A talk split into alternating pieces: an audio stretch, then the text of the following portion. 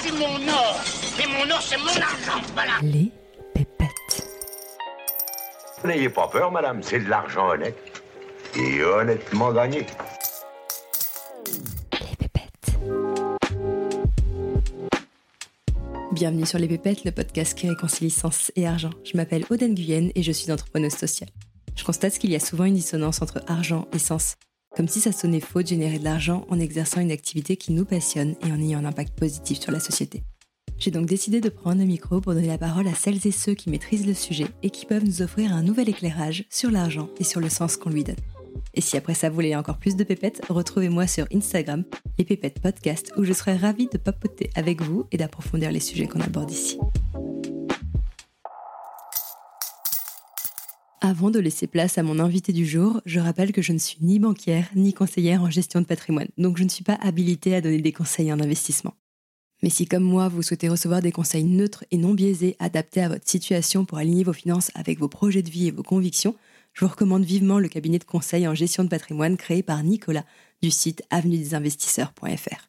J'ai choisi de me faire accompagner par Nicolas car il fait partie des 5% seulement des conseillers en gestion de patrimoine qui délivrent un conseil indépendant en France. Tous les autres délivrent du conseil non indépendant avec rétrocommission. Et comme Nicolas c'est un mec en or, il offre aux auditeurs et aux auditrices des pépettes une réduction de 100 euros lors de votre deuxième rendez-vous. Pour en savoir plus, je vous invite à vous rendre dans la description de l'épisode. Je suis ravie de vous retrouver pour la partie 2 de ma conversation avec Nicolas Echen, qui a créé avec Avenue Investisseurs un cabinet de conseil en gestion de patrimoine totalement indépendant. Si vous voulez en savoir plus, n'hésitez pas à les contacter et à venir de la part des pépettes, parce que vous aurez un petit cadeau. Vous trouverez plus d'informations à ce sujet en description de l'épisode. Dans cette deuxième partie, Nicolas nous livre le secret de sa fortune. Quelle est la recette qu'il a découverte et qu'il a mise en place pour s'enrichir? Quelle est l'allocation d'actifs optimale pour bénéficier du meilleur rapport performance-risque? Comment réagit-il en période de correction ou de krach boursier? Je lui ai aussi demandé quelle est la part de responsabilité du CGP, du conseiller en gestion de patrimoine, face aux enjeux de société actuels. Il nous explique d'ailleurs comment les inégalités de richesse se creusent pendant les crises financières et comment on peut investir son argent selon ses convictions. Sur ce, je vous laisse découvrir la deuxième partie de notre échange. Très bonne écoute.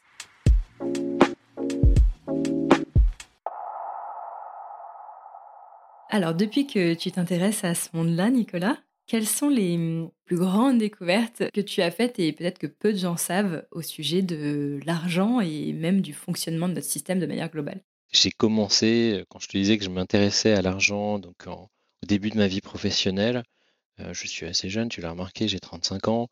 J'ai commencé ma carrière en 2017, j'ai fait de longues études. J'ai commencé par lire Avenue des investisseurs, euh, toute une série de forums et j'ai moi-même euh, pas mal bricolé. C'est-à-dire j'ai j'ai servi de cobaye, j'ai fait des choses qu'on fait assez rarement, qu'on voit aux États-Unis, mais alors c'est vraiment rare, c'est d'emprunter pour investir. Déjà, première découverte, emprunter pour investir, donc prendre un prêt euh, personnel dans une période de taux très bas. 2017, hein. c'est des taux à zéro euh, depuis des années, hein, depuis la crise des subprimes. Je me suis dit, je vais prendre un prêt de 30 000 euros, un prêt bien connu par les investisseurs sur Internet maintenant d'une banque en ligne. J'ai emprunté 30 000 euros et je me suis dit, je vais le placer dans une assurance vie. J'ai lu aussi Édouard Petit, la gestion passive, la gestion indicielle. Voilà quel, est mon corpus de connaissances, des choses qui sont assez connues maintenant, qui ont été démocratisées en France. Je vais tout simplement emprunter 30 000 euros pour les mettre sur une assurance vie. Quelque chose d'assez classique, mais déjà quelque chose de très rarement fait. De prendre un prêt perso, on pense en général prêt à la consommation moi, on m'a toujours appris qu'on peut emprunter de l'argent auprès des banques pour investir, mais uniquement dans l'immobilier. Alors, ça peut être l'immobilier physique ou l'immobilier papier avec les SCPI. Mais toi, déjà, ce que tu as découvert, c'est qu'on pouvait emprunter de l'argent pour investir sur les marchés financiers. Voilà, apprendre avec des pincettes.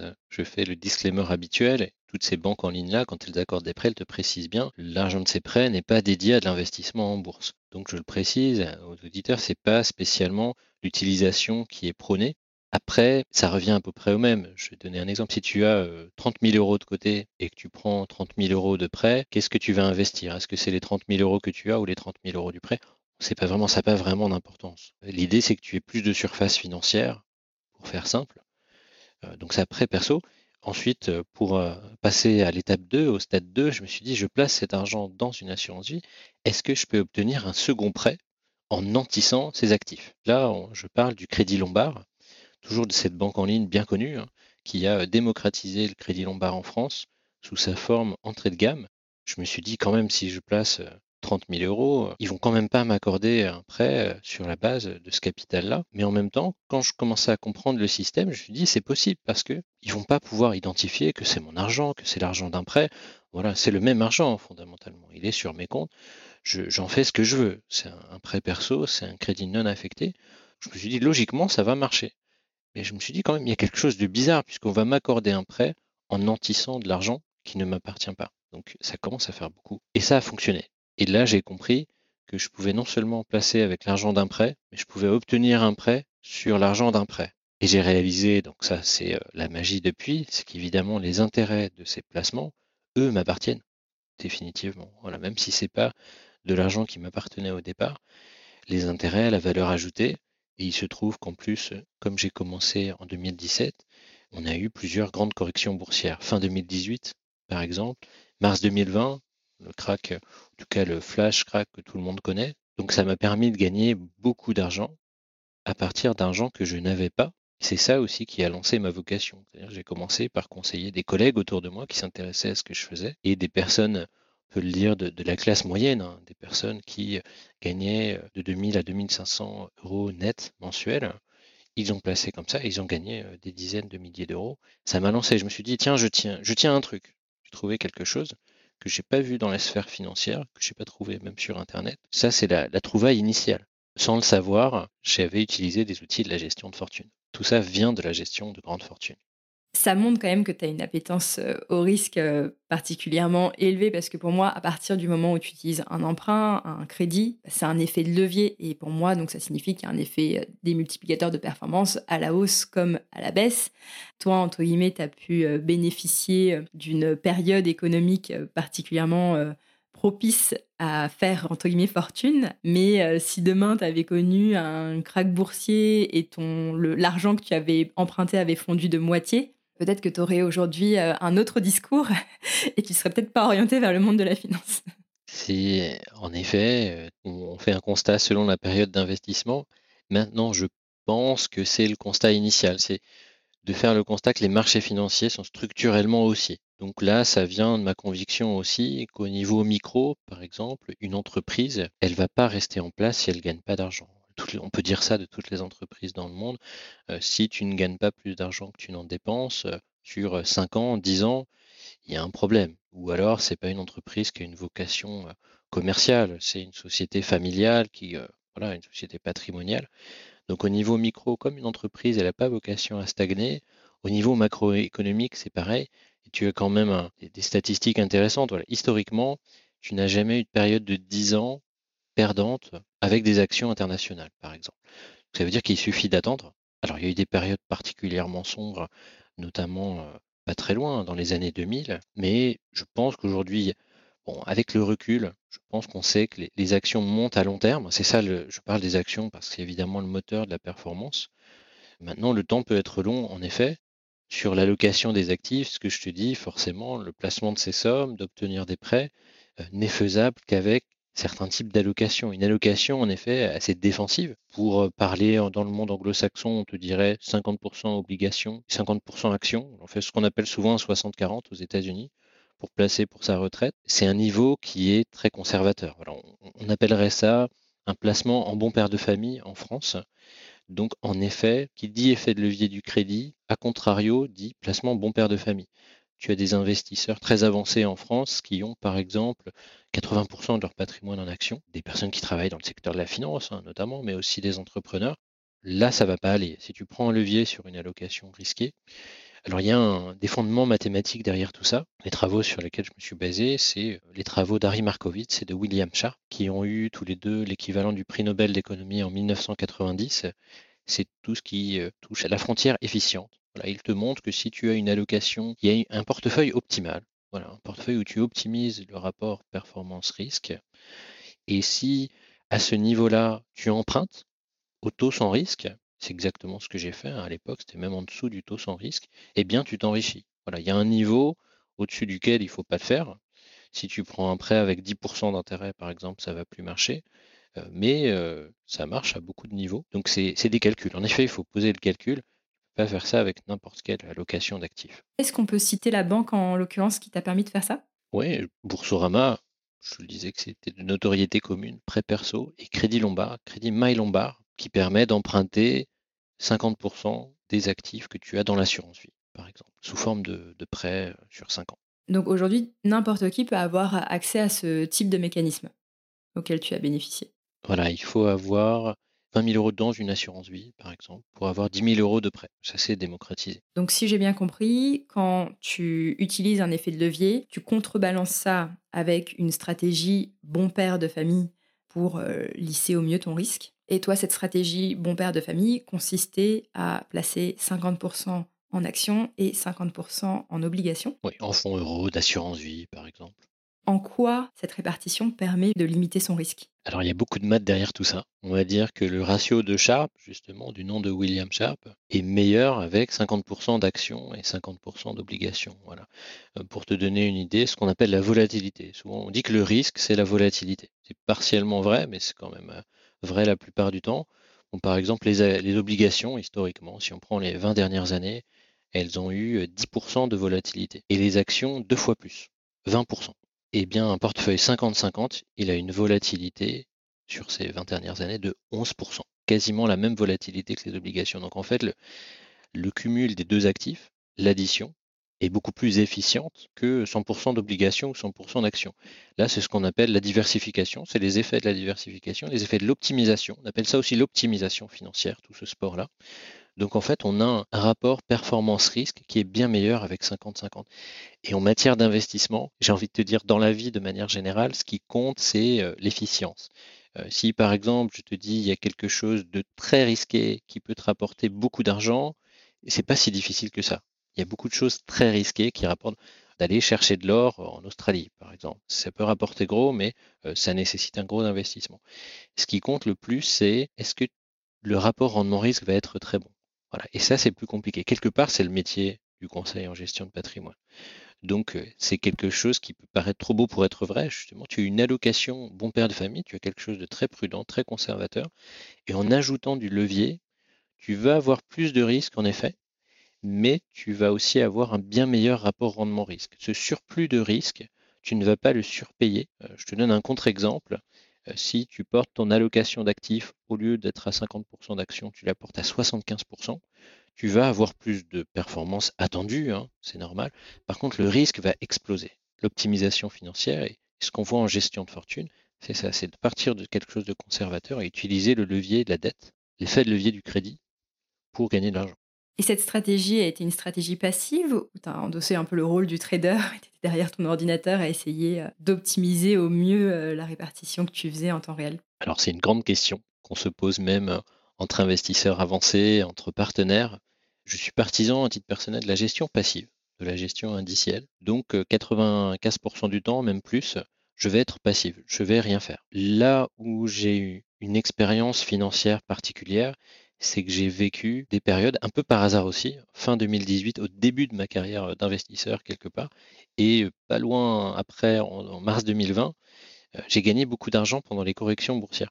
Alors que dans la théorie financière, tu n'es pas censé bénéficier d'arbitrage. Tu es puni quand tu fais ce qu'on appelle du market timing, que tu achètes des actions quand elles sont basses. Maintenant, c'est quelque chose de très particulier, c'est-à-dire que je vais rien faire la plupart du temps, là où peut-être beaucoup plus d'investisseurs actifs s'agitent. Là, je vais rien faire. Par contre, je vais agir de manière décisive, et de manière, décisive, de manière très puissante, au moment où on est au fond du gouffre. Alors, c'est ce qu'on appelle les phases de capitulation boursière. Euh, ça concerne l'appel de marge. Voilà. C'est des investisseurs sur le marché en mars 2020, par exemple, qui sont très exposés au risque, qui ont utilisé beaucoup de leviers, justement, qui n'ont pas fait les choses de la bonne manière, qui avaient 80% d'actions qui ont pris du levier. Ces investisseurs-là, ils se prennent une baisse des marchés ils doivent déboucler leur position. sinon, ils font euh, faillite personnelle. Et à ce moment-là, il y a une vraie opportunité, puisque sur les marchés financiers, il y a toujours une contrepartie. Quand quelqu'un vend, il faut un acheteur. Et nous, si de l'autre côté, à ce moment-là, on achète des actions qui ont baissé, on va gagner de l'argent. C'est quelque chose qu'on constate dans le monde réel, que j'ai constaté, qui va euh, contre la théorie économique. C'est-à-dire qu'habituellement, les tenants de la gestion passive, ils vont te dire, on ne fait pas d'arbitrage, on ne peut pas savoir ce qui va se passer. Donc, on va pas faire pencher le risque du portefeuille. Je dirais que si tu veux une analogie, tu as le monde de la physique et puis la physique quantique. Aujourd'hui, il y a beaucoup de phénomènes qu'on n'explique pas dans la physique quantique. On n'a pas encore les outils, on n'a pas encore les connaissances, donc on agit de manière disjointe. Il y a ses propres règles. Quand on parle quantique, ben, on, a inventé de nouvelles règles. Ben, en finance, c'est un peu pareil. Tu as un monde normal, la gestion passive, la théorie économique, et ça marche très très bien. Tu as beaucoup d'études sur la supériorité des indices, des gérants passifs. A contrario, dans les phases de capitulation, par exemple en mars 2020, ben, tu as l'impression qu'on est dans un autre monde tu calcules les ratios euh, d'une entreprise, par exemple de son cours de bourse par rapport à ses résultats, eh bien, tu aboutis à quelque chose de totalement incohérent et de manifestement exagéré. Et à ce moment-là, il y a de l'argent à se faire. Maintenant, c'est une approche qui est compliquée. Il faut être très discipliné. Euh, comme on le dit souvent en matière de trading, il faut réussir euh, à l'entrée et à la sortie. C'est-à-dire qu'il faut savoir à quel moment acheter, à quel moment vendre. Pour me faire l'avocat du diable, ben, c'est la critique qu'on peut faire, d'avoir cette approche opportuniste. Maintenant, ce qui me concerne, c'est une approche vraiment réactive. C'est-à-dire que quand j'achète des actions pendant les corrections boursières, je ne me dis pas c'est le moment euh, d'acheter parce que ça va monter après. Je ne me dis pas ça. Je me dis juste, j'avais acheté des actions à un prix de 100, elles valent 75 maintenant.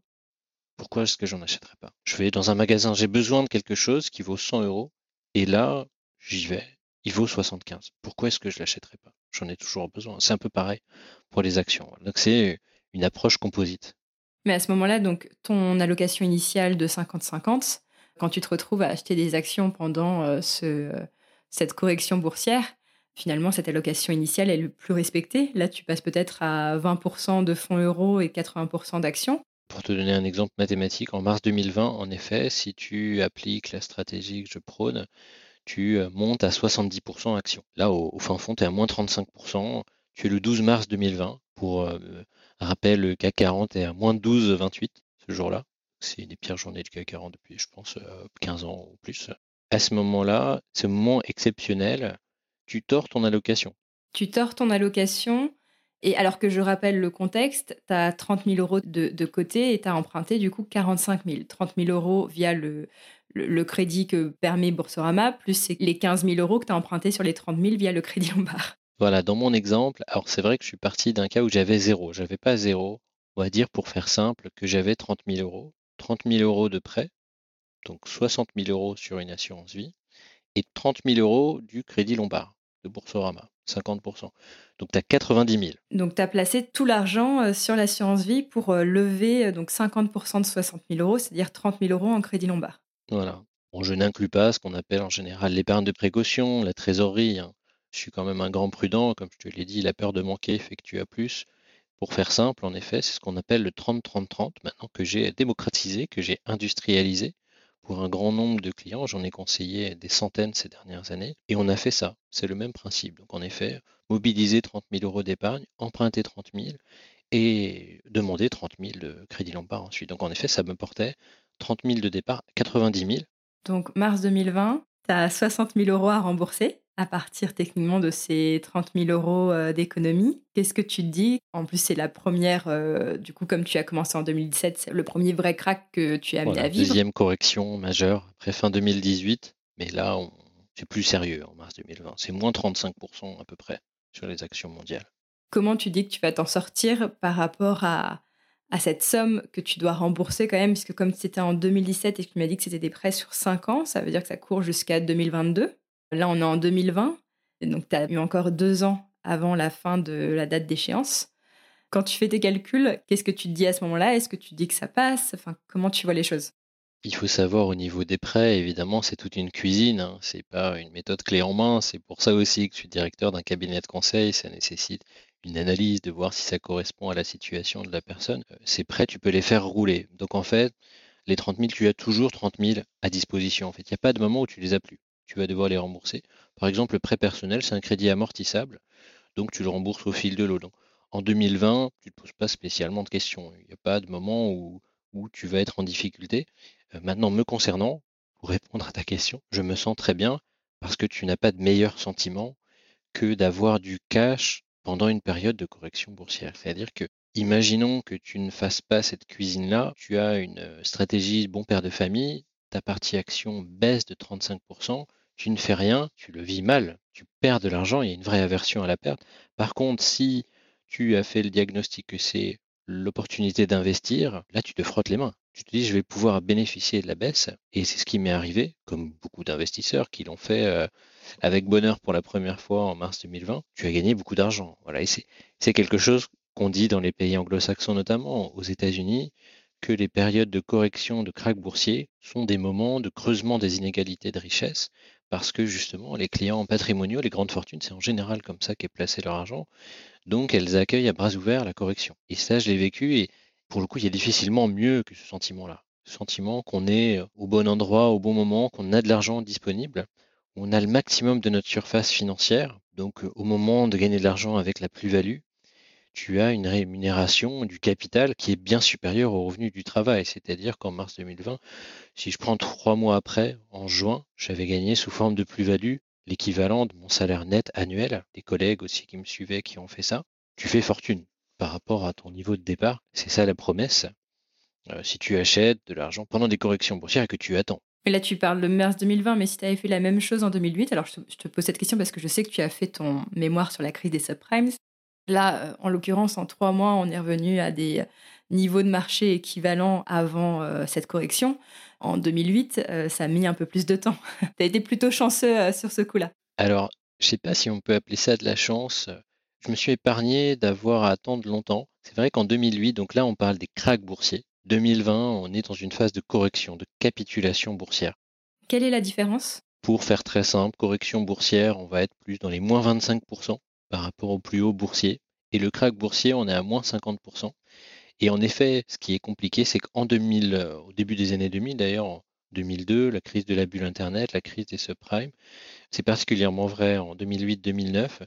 Pour faire simple, tu commences à faire une baisse de 25%. Donc là, dans la stratégie, tu vends du fonds euro, des obligations pour acheter des actions, et ça va continuer à baisser. C'est-à-dire les actions que tu as achetées, en plus, elles ont baissé. Donc psychologiquement, c'est beaucoup plus compliqué. Maintenant, le principe reste le même, c'est-à-dire que si tu appliques cette stratégie, tu vas gagner de l'argent. Tu vas gagner de l'argent sur les actions que tu as achetées à moins 25%. Après, ça va être un niveau de prise de risque, d'aversion à la perte. Tu as une seconde opportunité d'achat avec le crack boursier si tu achètes au fin fond du gouffre. Et quand je dis au fin fond du gouffre, il ne s'agit pas de savoir quand le marché est au plus bas. Ça, personne ne le sait. Il s'agit juste de faire le constat, c'est plus bas qu'avant, donc j'achète plus d'actions. Maintenant, pour le commun des mortels, et sans doute même pour moi, en 2008, difficile de voir en refaisant le film ce que j'aurais fait, peut-être que je, n'aurais pas acheté plus d'actions qu'à moins 25%. Voilà, je m'en serais arrêté là, parce que tu as, et ça j'ai beaucoup lu sur le sujet, quand tu as plus de 75% de ton patrimoine en actions, on va dire ça comme ça, il y a quand même un risque systémique, et c'est un sujet euh, sociétal, on va dire. Euh, peut-être qu'à l'occasion du prochain grand crack boursier, il y aura de nouvelles règles financières. par exemple, de nouvelles une nouvelle fiscalité sur, euh, qui touche les actionnaires notamment. Et si tu as tout ton patrimoine en action, tu es à risque quand même. Il y a un risque supplémentaire. Il n'y a plus juste ce qu'on appelle le risque de marché, le risque systématique. Il y a aussi un risque réglementaire, un risque fiscal. Dans le monde entier, au nom de la réduction des inégalités de richesse, il est possible que ça, évolue comme ça. Et ça s'est présenté en 2008-2009. Hein. Il y avait ce projet-là de changer totalement les règles du système il y a eu des réformes, bancaires notamment, qui ont peu touché les particuliers, mais euh, ce n'est pas définitif. Donc à titre personnel, je ne prône pas spécialement pendant les cracks boursiers de faire une autre cuisine. Quand tu prends un peu de hauteur sur euh, la façon dont notre système fonctionne, sur euh, le fait que les inégalités de richesse augmentent pendant les crises financières, qu'est-ce que tu te, dis par rapport à tout ça? Est-ce que tu arrives à dormir sur tes deux oreilles, j'ai envie de dire? Par rapport à la volatilité boursière? Par rapport au, fait que ça va être les personnes les plus éduquées financièrement, celles qui vont avoir les plus grandes fortunes, qui vont à nouveau encore plus pouvoir sortir leur épingle du jeu. Quelle est ta vision des choses par rapport à, la façon dont euh, notre économie fonctionne? Ben, J'ai commencé par euh, déjà m'intéresser à moi-même. Quand j'ai commencé, je me dis comment je vais me sortir de ce système, comment je vais utiliser les rouages du système capitaliste pour m'en sortir. On peut en effet avoir un, avis critique sur tout ça. Veux dire que plus on est éduqué financièrement, plus on va réussir. Après, tu as une prime, là dans ce cas-là, à l'ingéniosité euh, au niveau de bricolage. je ne me suis pas dit je vais avoir un, avantage auquel j'ai pas droit. Je, te mentirais si je te disais ça. Maintenant, c'est plus de le voir Bon, maintenant, en gestion de fortune, c'est vrai que ce que je t'ai décrit avec Boursorama, quelque part, c'est la voie que j'appellerais Castor Junior, c'est-à-dire euh, dans le manuel des Castor Junior, hein, ils te disent comment euh, fabriquer un télescope avec un paquet de gâteaux. Là, c'était un, c'était un peu ça, d'utiliser un prêt perso, un crédit maille lombard, c'était du bricolage. Donc, euh, je me suis dit, c'est malin, voilà ce qu'on peut se dire. Maintenant, en gestion de fortune, le crédit lombard, il a des caractéristiques beaucoup plus avantageuses. Par exemple, il a plus cette échéance de 5 ans. Il est illimité. On peut emprunter non pas 50% du capital, mais 100%. Et ça a plein d'effets. Ça permet une optimisation fiscale assez incroyable. Et là, oui, on se fait la réflexion, euh, plus on a d'argent, plus on a de connaissances, plus on va en gagner. Donc ceux qui ont déjà beaucoup vont gagner encore plus. Voilà, il m'a pas fallu longtemps pour comprendre comment se creusaient les inégalités de richesse. En plus, si tu ajoutes qu'avec ce crédit lombard, eh tu as plus d'argent pour acheter des actions pendant les corrections, les cracks boursiers, ça commence à faire beaucoup d'avantages. Et c'est pour ça notamment qu'on dit aux États-Unis que pendant les corrections, c'est des moments de creusement des inégalités de richesse. C'est assez significatif. Tu as de véritables fortunes qui se créent sur les creux du marché immobilier notamment. Là, tu as des manières, pour ne pas le citer Donald Trump, c'est euh, voilà, de l'achat d'immobilier à très bas prix euh, qui a monté. Pour les actions, c'est un peu pareil. Il y a toujours cet effet d'opportunité. Voilà, les plus fortunés dans le monde ont le plus d'argent, le plus de cash pour bénéficier d'opportunités. À mon humble niveau, concernant l'impact sociétal, en ayant choisi avec Prosper de faire du conseil indépendant, d'accepter des clients de tout niveau de patrimoine, ce qui n'est pas le cas dans les cabinets de gestion de fortune, par exemple, on démocratise les outils de la gestion de fortune. Donc je pense qu'on on évite que les inégalités euh, augmentent trop vite. Maintenant, euh, on est encore petit. Comme on démocratise, on a un impact sociétal positif. c'est comme ça que j'ai fait face. Ensuite, c'est aussi de l'autre côté, donc du côté euh, de ceux qui ont de la fortune, de placer cet argent, puisque tu as quand même, alors là c'est Schumpeter, je reviens à mes cours de sciences économiques et sociales, l'investissement, tu as quand même un effet cyclique. Alors, c'est pas ce qu'on appelle la théorie du ruissellement. Hein. Ça n'a rien à voir. C'est juste que quand tu investis, par exemple, quand tu investis dans une entreprise, elle va pouvoir investir dans une usine. L'usine, elle va embaucher. Ça va avoir des externalités positives au niveau local. Donc, de faire investir nos clients les plus fortunés, ça va quand même se traduire dans le monde réel. Ce qu'on appelle l'investissement dans dans l'économie réelle. Donc, ça va contribuer positivement. Donc, c'est aussi de responsabiliser dans notre sens les personnes qui ont de l'argent Maintenant, dans des investissements plus responsables, c'est aussi là qu'on va avancer. Pause. Ici, au Prod, Nicolas s'apprête à introduire des notions dont vous n'avez peut-être pas encore entendu parler. Le MSC World, les Green Bonds, les Small Caps, le Private Equity. Pas de panique, si vous vous sentez retenez que ce sont des exemples de solutions d'investissement. dans cette partie, je vous propose de nous concentrer sur le MSC World. Le MSC World, qu'est-ce que c'est? C'est un indice boursier, au même titre que le CAC 40 ou le SP 500 par exemple. Ces trois indices rassemblent les entreprises qui sont cotées en bourse. Le CAC 40, ce sont les 40 sociétés françaises les plus valorisées. Le S&P 500, les 500 plus grandes entreprises américaines. Et le MSCI World, les 1600 plus grandes sociétés au niveau mondial. Au fait, MSCI, c'est l'acronyme de Morgan Stanley Capital Index, la société qui a créé cet indice. Il existe une solution d'investissement qui permet d'obtenir la performance moyenne des entreprises qui composent ces indices. Cette solution, c'est ce qu'on appelle un tracker, ou un ETF, ou encore un fonds indiciel. Tout ça, ça veut dire la même chose. Donc quand vous investissez dans l'ETF MSC World, vous investissez en fait dans un fonds qui réplique la moyenne des performances des 1600 entreprises qui composent l'indice. Et donc ça dilue votre risque. Vous me suivez toujours? Dans un deuxième temps, Nicolas va nous partager la méthodologie qui a été appliquée par la société Morgan Stanley pour transformer l'indice MSC World en un indice responsable. En gros, ce qu'ils ont fait, c'est qu'ils ont exclu du MSC World toutes les entreprises qui ont un impact négatif sur le monde. Pour vous donner un ordre de grandeur, à partir des 1600 entreprises, il n'en reste plus que 350. Et c'est comme ça qu'est né le MSC World SRI. ISR en français, la version socialement responsable du MSC World. Bon, j'espère que ça vous a éclairé. Je redonne la parole à Nicolas.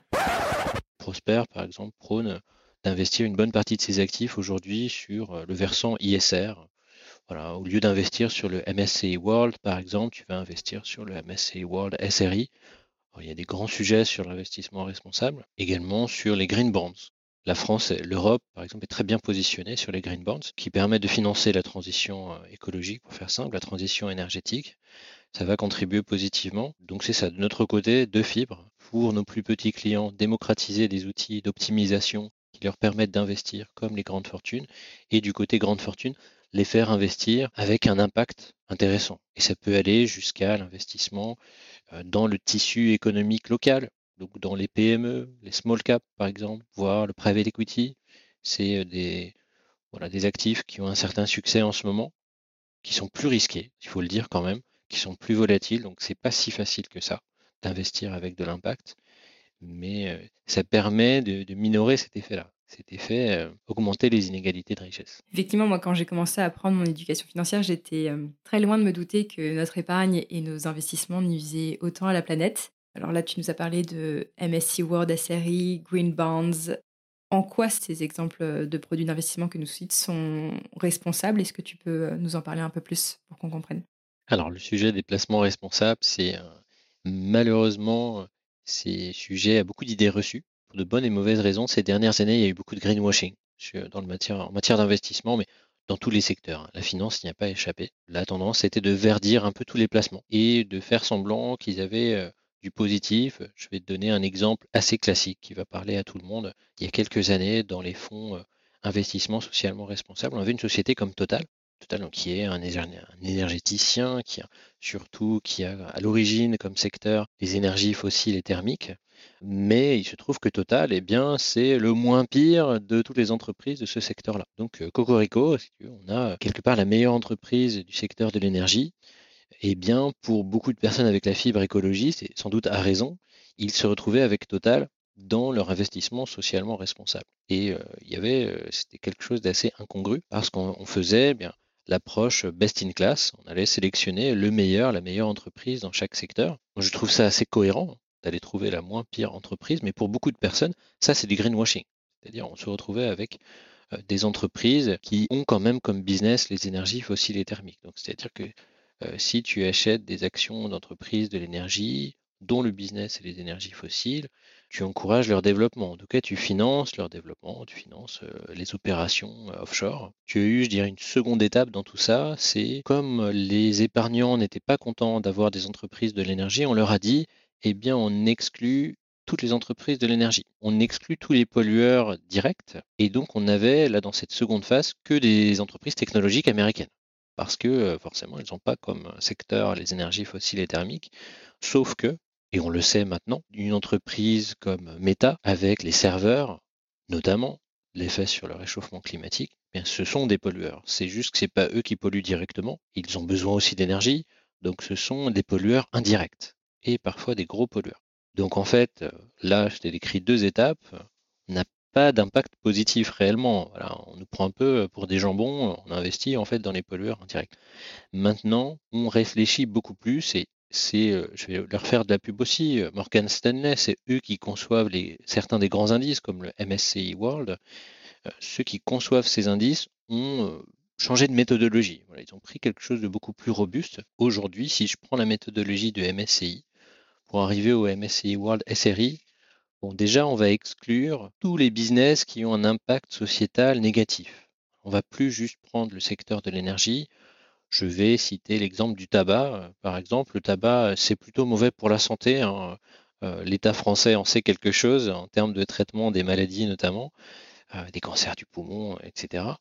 On peut être d'accord, je pense, pour dire que fumer, c'est pas bon pour la santé et que si tu as une entreprise qui a comme business le tabac, c'est plutôt pas bien d'encourager ton développement. Donc, MSCI va exclure le business du tabac. Euh, je vais euh, euh, être large en disant tu as les énergies fossiles, tu as le tabac, tu as l'alcool, tu as éventuellement les armes controversées, les, armes, les munitions à sous-munitions. Tu exclus ces secteurs-là, ça veut dire que c'est un sujet important. Dans le contexte de la guerre en Ukraine, par exemple, tu pourrais arguer que c'est quand même important de produire des armes dans certains contextes. L'idée en, en tant euh, qu'investisseur, c'est pas de dire il faut pas du tout qu'il y ait d'argent qui finance ces secteurs-là, euh, mais c'est pas moi qui dois le financer. C'est l'État, par exemple. C'est des sujets euh, trop sérieux pour qu'ils soient tenus par le secteur privé.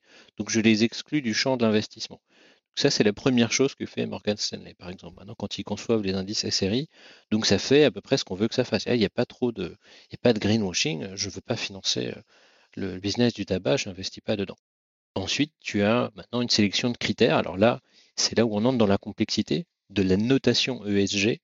On prend beaucoup plus maintenant toute une série de notes et plus juste sur l'environnement. on inclut le social et la gouvernance, donc les, S et G de ESG. Et ça, ça a changé ces dernières années. Au début, il y avait un peu d'angélisme, on va dire. L'investissement vert, l'investissement responsable, c'était que l'environnement. Il s'agissait de polluer, de ne pas polluer. Si on est pollueur indirect, on était dans l'indice, voilà, un peu comme je te l'ai décrit. Maintenant, on va aller plus en détail. Euh, quelle est la politique Quel est l'impact sociétal du business? Est-ce que, par exemple, les réseaux sociaux, est-ce qu'ils ont un impact positif? C'est des grandes questions euh, philosophiques. Est-ce que euh, Amazon, dans son modèle de développement, est-ce que c'est quelque chose qui détruit des business, détruit du tissu local, ou est-ce qu'au contraire il en crée Voilà, ça revient à se poser toutes ces questions. L'impact sociétal. Et tu as toute une série d'entreprises comme ça qui sont passées au scanner maintenant on regarde si globalement, plus juste, sous l'angle de l'environnement, on regarde si elle contribue positivement. Euh, si cette entreprise n'existait pas, est-ce que le, monde se porterait mieux? En gros, c'est un peu ça. Et euh, ce qui est assez euh, rigolo, et Yomoni a fait un très bon article là-dessus, sur le MSCI World SRI versus le MSCI World, et c'est l'occasion de regarder justement quel est l'apport d'une entreprise à la société, de voir les différences entre les indices. Et il y a de vraies différences maintenant. Voilà, c'est plus juste cosmétique donc sur l'aspect social. Et sur l'aspect gouvernance, tu as comment est pilotée l'entreprise. Euh, ça va aussi maintenant sur les rapports hommes-femmes. Est-ce que, par exemple, dans la direction d'une entreprise, les cadres d'un très grand groupe, il y a autant de femmes qui dirigent ou pas? Et ça va contribuer à la notation. Donc on peut dire que ces dernières années se caractérisent par une prise en compte de plus de critères, plus de notes.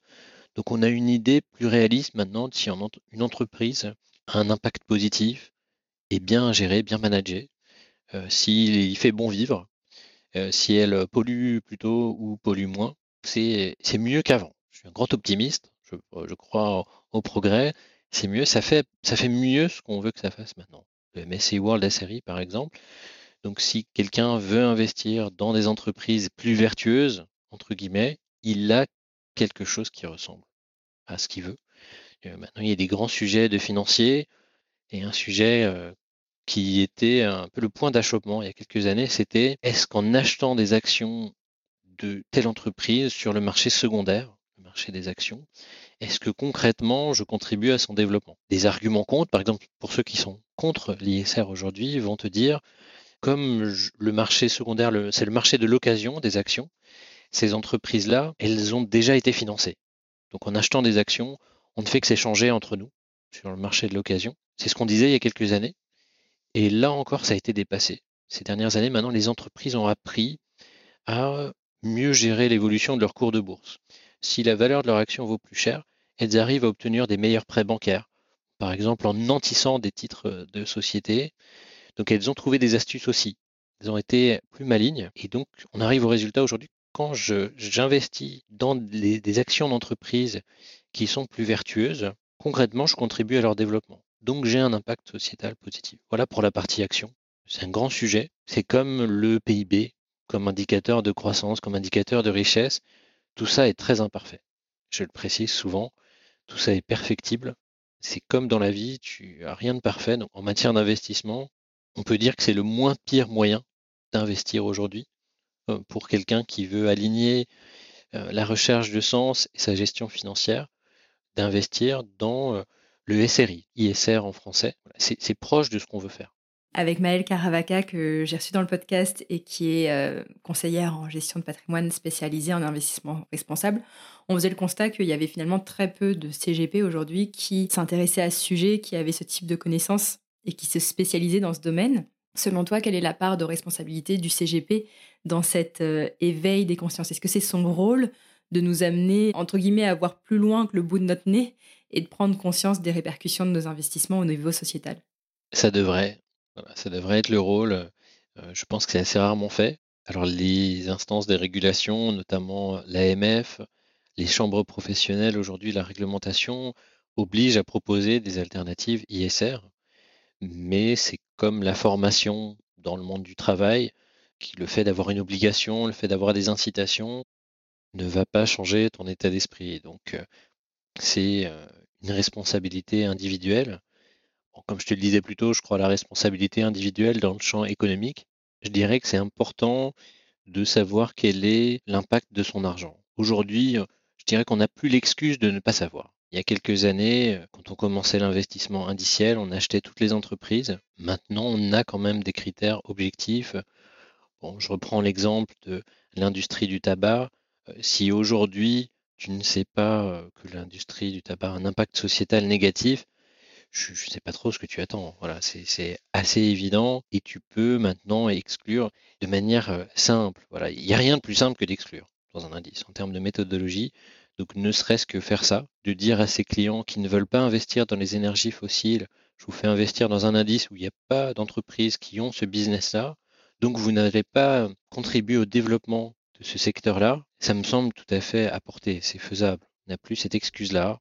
Je cherche à me faire l'avocat du diable. Je pense que c'est accessible aujourd'hui. Après, ça va être fonction de la sensibilité de la personne en face aussi. Bon, j'ai des personnes actuellement euh, en tant que client qui souhaitent ne plus investir en Chine, par exemple ne plus euh, financer d'États autoritaires. Et chacun a sa conception de ce qui est un État autoritaire, de ce qui est acceptable ou pas.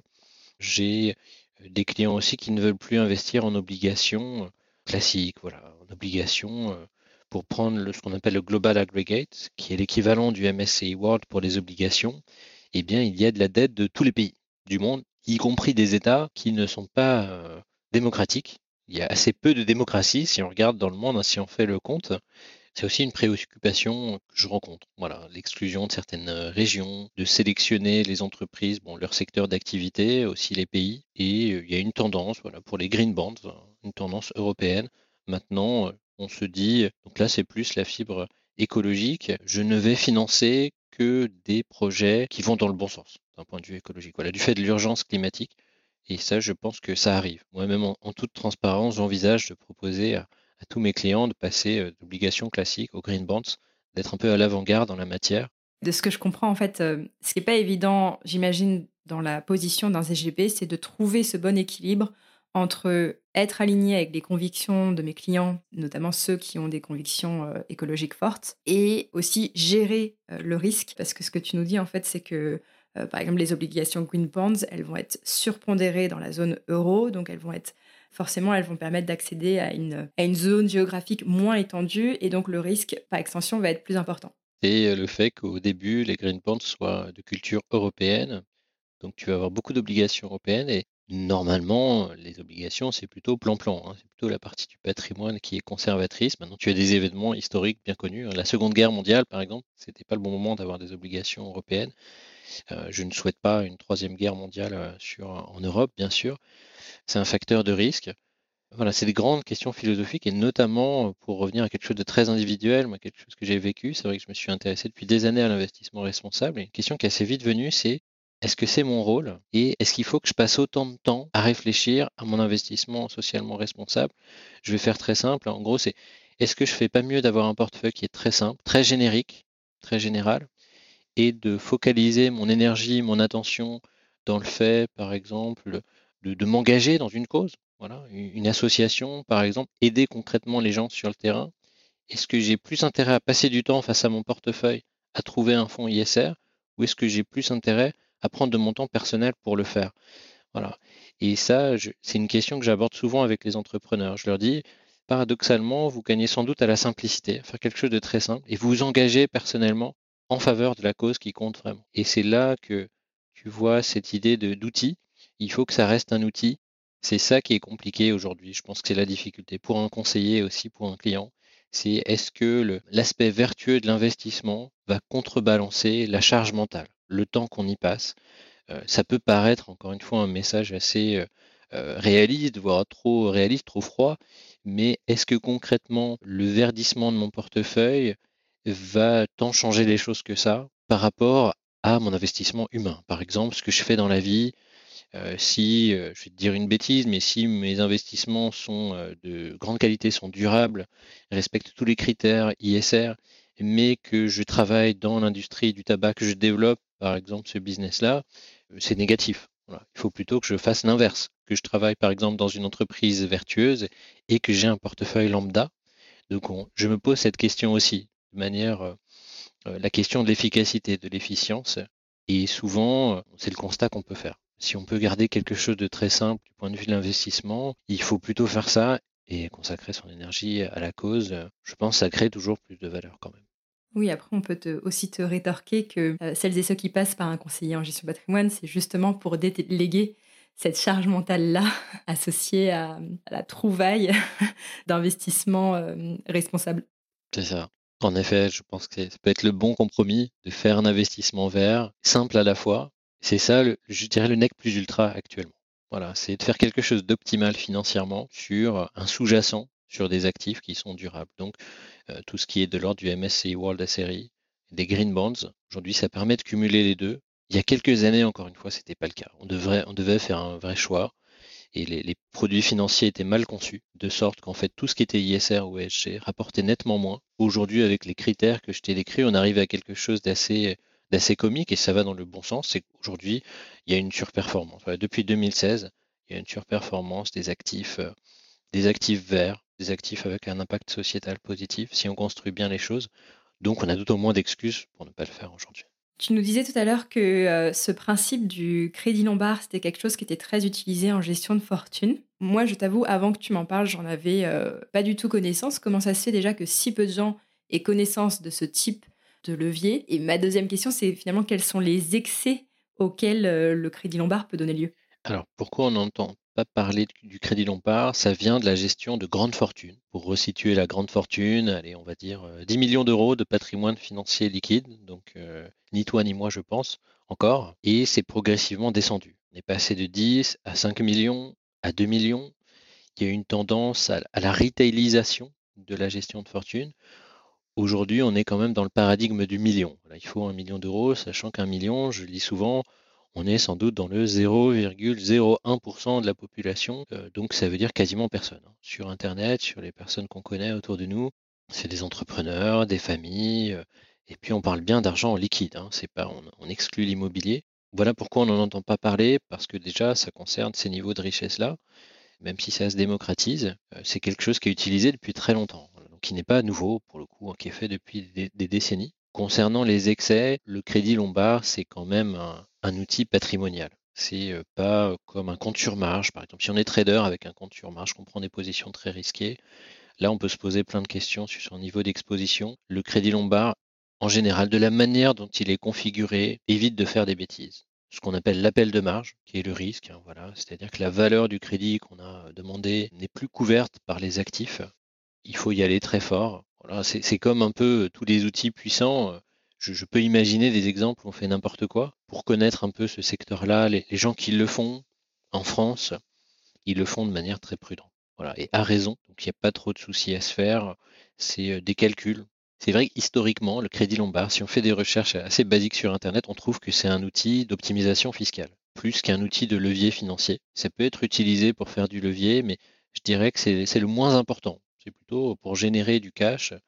je vais donner un exemple assez bateau. Euh, tu as la chance d'avoir en fin de carrière un million d'euros. Tu es euh, rentier, rentière depuis un certain nombre d'années. Tu n'as aucune source de revenus. Tu as juste un million d'euros de patrimoine financier bien investi. Tu as en plus de l'épargne de précaution, de la trésorerie. Tu es locataire, tu veux acheter une maison. Eh bien, avec le crédit lombard, tu vas pouvoir, sur la base de ton million d'euros, tu vas pouvoir emprunter 500 000 ou 600 000 euros sur la base de tes actifs financiers. Donc tu n'as besoin de rien demander à personne, tu ne vas pas solliciter de banque pour le crédit immobilier et tu peux acheter ta maison comme ça sur la base de ton patrimoine financier sans rien vendre de ton patrimoine financier. Donc sans frottement fiscal aussi. Si par exemple tu as ce million d'euros placé depuis des années, ou d'un moment tu as gagné beaucoup d'argent avec la plus-value, avec, pour faire simple, hein, le, rendement des obligations et des actions. Euh, si tu faisais un rachat pour acheter ta maison, tu serais fiscalisé. Voilà, tu pourrais acheter moins.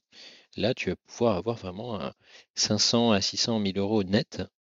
Voilà ce que permet le crédit lombard. C'est tout simplement d'avoir de la trésorerie. Déjà, c'est quelque chose d'assez basique. Là, il n'y a pas vraiment de notion du risque. Hein. Tu peux avoir un patrimoine assez équilibré.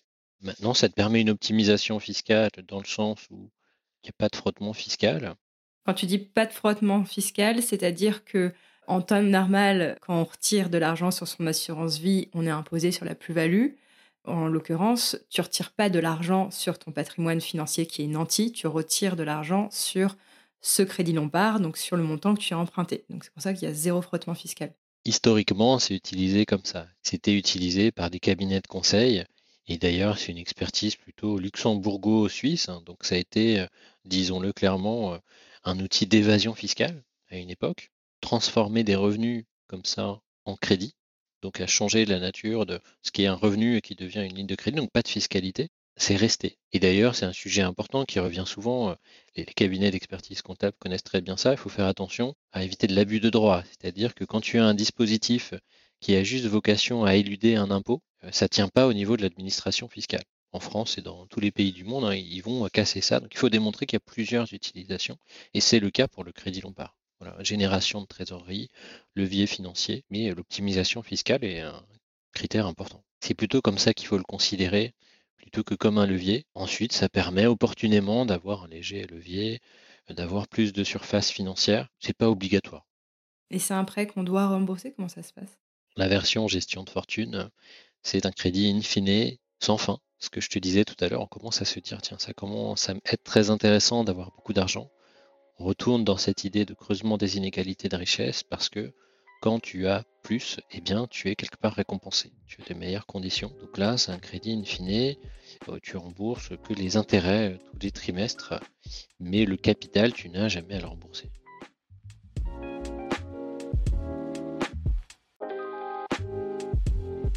Est-ce que vous avez été surpris par le côté très réaliste des propos de Nicolas?